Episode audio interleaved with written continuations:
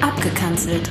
Einseitig kalte Wortduschen und zweideutig warme Buchstabentücher zu dem, was so läuft. Oder eben nicht.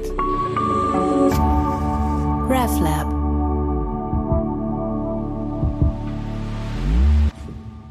Wie heißt so schön? Liebe deinen Nächsten wie dich selbst. Absolut. Keine Frage, völlig einverstanden. Also zumindest in der Theorie. Theoretisch bin ich ja uneingeschränkte Liebesschleuder, ein Zuneigungsverteilzentrum, ein nichts als wohlwollende, von Affektion durchdrängte und Herzenswärme erfüllte philanthropische Innigkeit. Theoretisch. In der Praxis, in der Praxis ist es nicht ganz so einfach. Du kannst es sicher auch. Ganz zum Beispiel mal äußerst positiv eingestellt und frohen Mutes an einen Junggesellenabschied und du erfährst mehr über die menschlichen Abgründe als in jedem Psychologiestudium. Du wirst deine Nächste in dem Moment unmöglich können lieben. Oder denk an den nervigen Nachbar, der die Corona-Zeiten extra im Stegenhaus anhustet, weil er sich unglaublich lustig findet. Ich denke an meine beiden Brüder. Gut, heute verstehen wir uns zwar super, aber früher, früher als Kind haben sie mich so genervt, ich habe sie nur noch angesprochen als die Gebrüder schlimm. Denk an den neben dir im Flugzeug, der demonstrativ beim Starten Flugmodus nicht rein tut. Und denk an Leute von der allerschlimmsten Sorte. Serien, die respektlos den Buchrücken von dem ausgelehnten Lieblingstaschenbuch durchdrücken, so dass er ganz schrumpelig wird und man das Buch kaum mehr anschauen kann. Wie kann man so eine Person lieben? Nein, das mit der nächsten Liebe ist bei genauerer Betrachtung nicht ganz so eindeutig, wie man zuerst könnte meinen. Bei mir wirft die nächste Liebe vor allem jenste Fragen auf. Zum Beispiel, was ist mit der übernächsten Liebe? Also wenn der, der eigentlich der Nächste wäre, aus Versehen bisschen spät kommt und dann halt bloß der Übernächste ist. Soll man denn den weniger lieben? Oder nicht lieben? Oder genau gleich? Aber wenn das so ist, dann müsste es heißen, liebe alle wie dich selbst, nicht bloß deinen Nächsten im Fall. Und was ist, wenn man sich manchmal selber hasst? Heißt dann im Umkehrschluss, hasse deinen Nächsten wie dich selbst? Und was ist, wenn man jemanden nach Strich und Faden verwöhnt, weil man etwas Gutes tut und findet, hey, ich liebe dich gerade, wenn ich mich selber liebe, dann kann es gut sein, dass die andere Person skeptisch wird und findet, mäßig, aber ganz schön selbstverliebt. Und wie wird das wie dich selbst überhaupt berechnet? Wenn ich mich heute jetzt, sagen wir, nur 75% liebe, aber sonst zu 90%, nehme ich einen Durchschnittswert.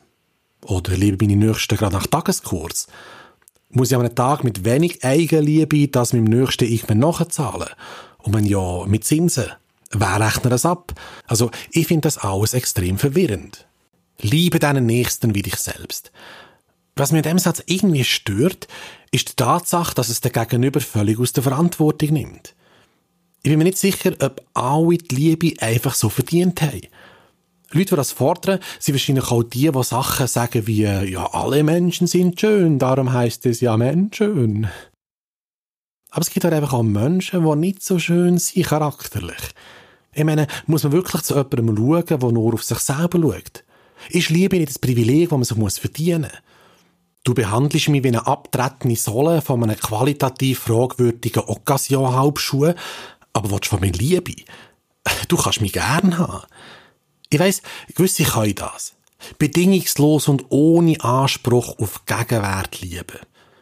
Ich bewundere das. Ich bin neidisch auf die selbstlosen Samariter, die nicht nur die anderen Backen haben, sondern den ganzen Körper. Noch so gern würde ich sagen, ich habe die Liebe für alle.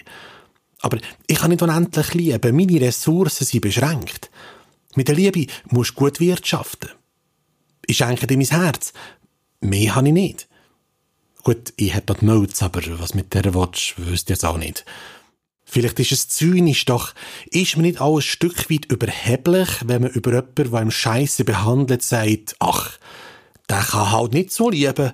Er weiß es halt nicht besser. Er hat nicht das Glück gehabt wie mir, ist nicht so privilegiert, nicht so gut gebildet wie ich, bla bla bla bla bla. Und ich frage mich, ist das wirklich so schwierig? man sollte doch von jemandem erwarten, dass er nicht ständig so tut, als wäre er der einzige Mensch auf der ganzen Welt und alle anderen um ihn herum bloß Luft. Oder eben nicht. Gut, ich töne jetzt vielleicht verbitterter, als ich wirklich bin. Ich weiss natürlich, wie das gemeint ist mit der Nächstenliebe. Und ich finde die Nächstenliebe nobel und richtig.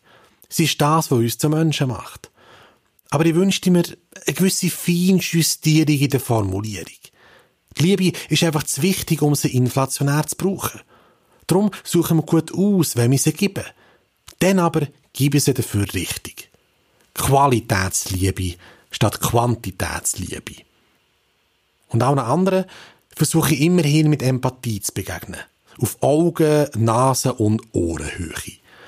Auch wenn es vielleicht schwierig fällt. Darum schlage ich folgendes Upgrade vor. Quasi eine weit gefasste Version von der nächsten Liebe. Liebe deine Allernächsten wie dich selbst und allen nicht so nahen trittst du mit Respekt gegenüber, sofern sie dir ein Mindestmaß an Mitgefühl entgegenbringen, sonst müsste man dann halt weiter schauen. Irgendwie so. Wir sollten auch noch ein bisschen dran fühlen. So. In dem Sinn, make love, not war. Oder, wie es auf Schweizerdeutsch heisst, mach Liebe, nicht wahr. RefLab